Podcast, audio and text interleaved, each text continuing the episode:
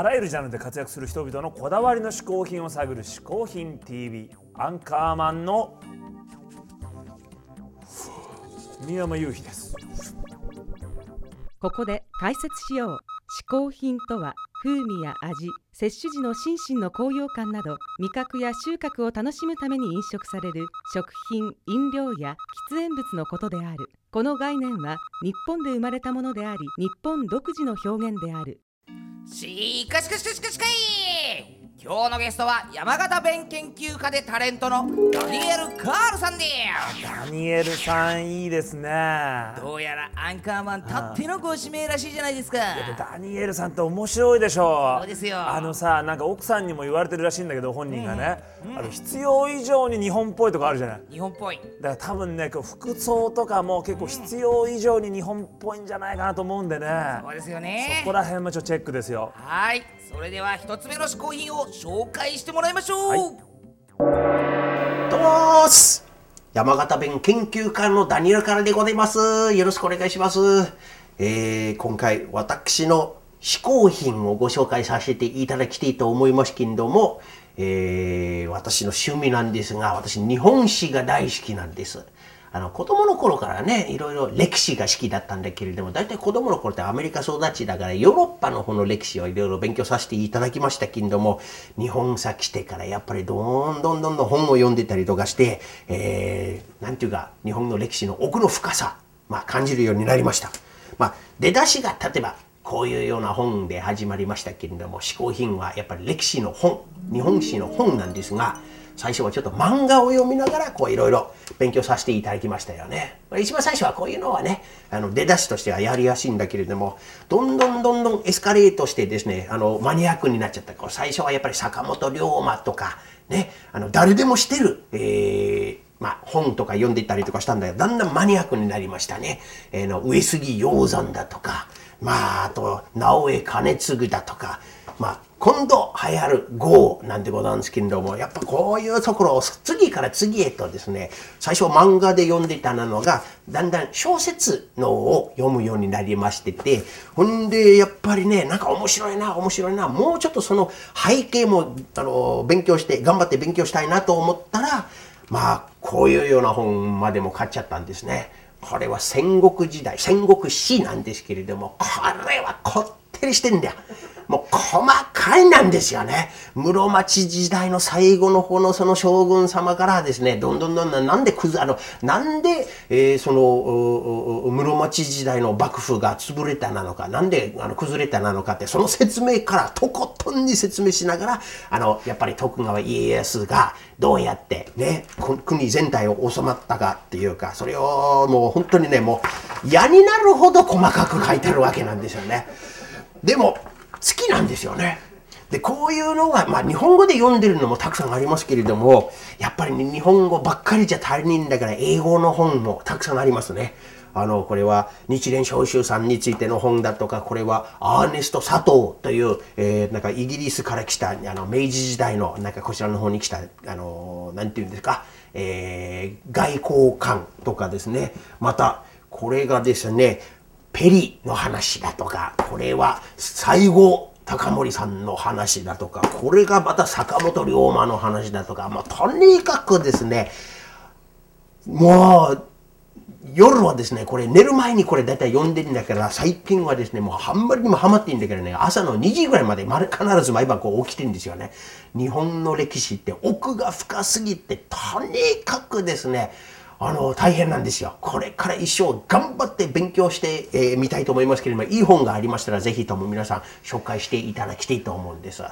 えーまあ、一応今回私が、えー紹介した嗜好品が、えー日本史の本でしたけれども、またよろしくお願いします。ダニエル・カールさん一つ目の嗜好品は日本の歴史の本でしたあのやっぱり服装がね、必要以上に日本っぽかったですね。やっぱりね。今時ねああいうね、日本っぽいのがね似合うのってほうほう。ダニエル・カールさんか大橋慶三ぐらいですからね。そんなことはいいとして、はいはい。アンカーマンちゃんと日本の歴史覚えてますか？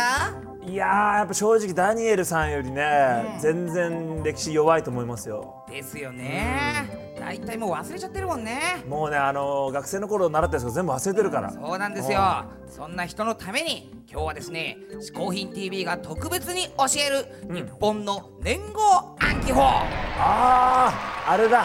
あのなんと見事な平城京とかあああいう語呂で覚えるやつ。そう。うん。それをねしっかりとまた暗記できるような方法を教えてあげますから。ああこれはいいですね。はじゃあいきますよ、まずは大化の改新はいつか覚えてますいかこれは簡単でしょう、えー、645でしょ。645年およく覚えてますね。これだって有名だもんあの覚え方。ですよね。うまあでも一応覚え方おさらいしておまあまあきましょうか。じゃあ一応はい。虫ご飯大抵祝うほどのことですか？大化の改新って。ちょっと語呂悪くない？え？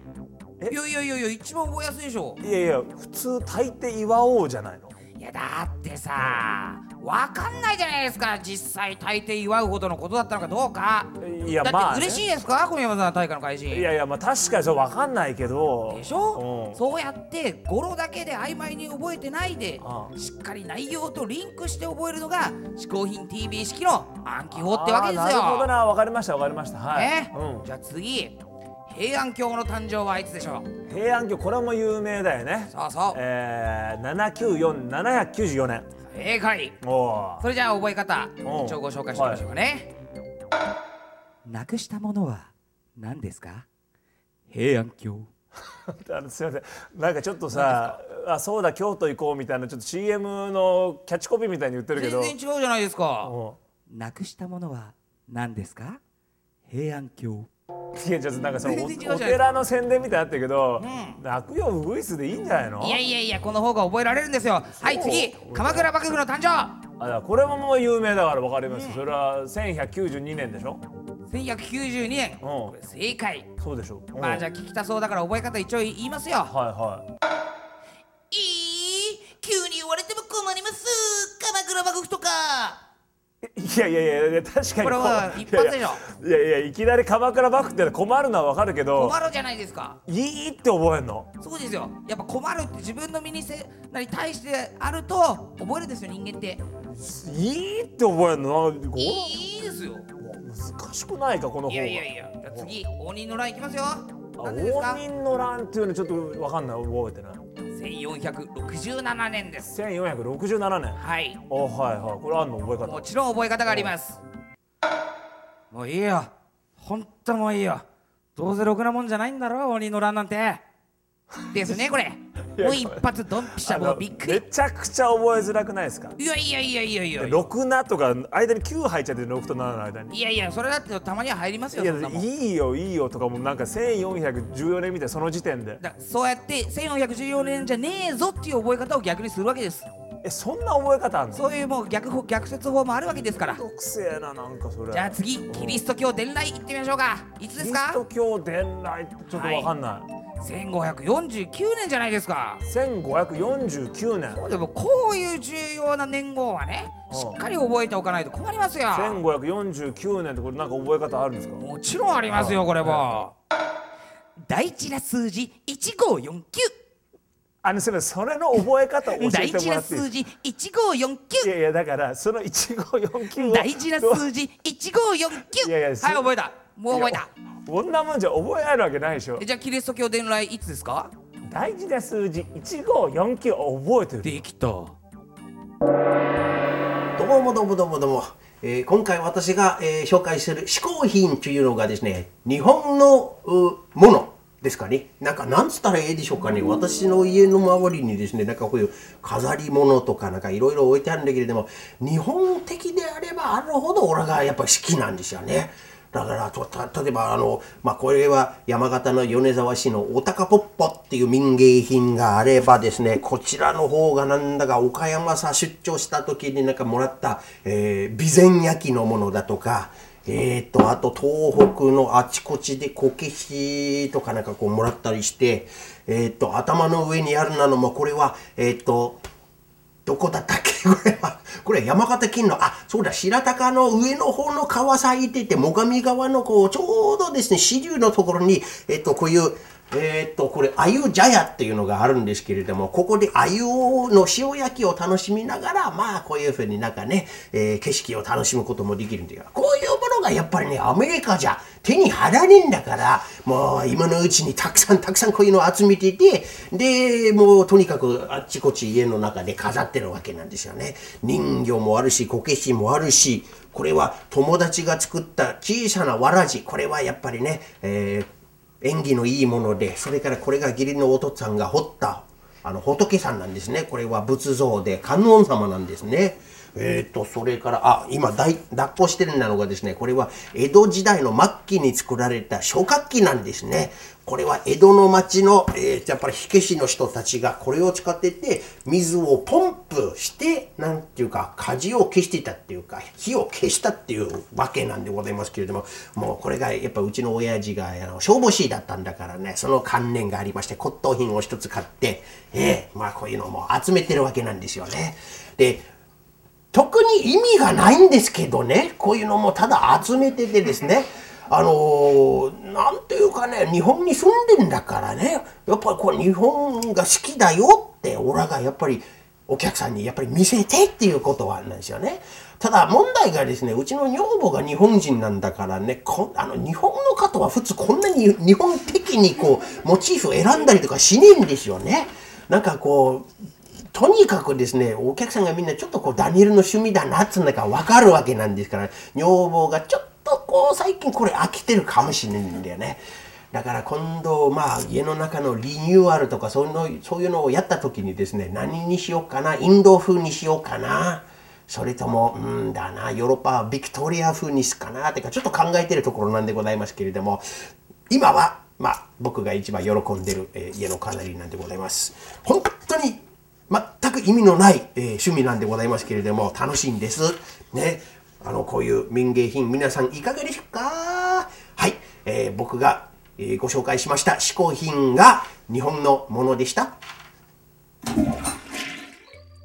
ダニエル・カールさん2つ目の嗜好品は日本各地の郷土品でしたそんな日本大好きなダニエル・カールさんですが、はい。テレビスマイルの別番組「1分でわかる大学」の2月の講師としても出演されています。そうなんですよ。うん。ってちょっとちょっとちょっと。何？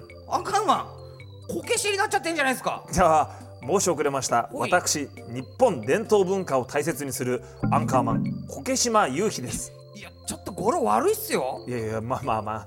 というわけでですね今日は特別にダニエル・カールさんが講師を務める1分でわかる大学の番外編をお見せしちゃいましょう。本編もアンドスマイル .tv でチェックしてね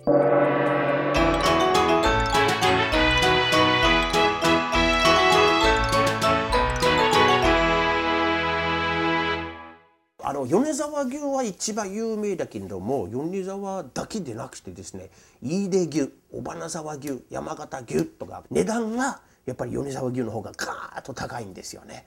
だから、うん、特別な時に米沢牛ぜひとも買ってきらっしゃい。でも普通の時もう芋煮会とかただ友達同士でやってる時は山形牛で十分美味しいんですよ。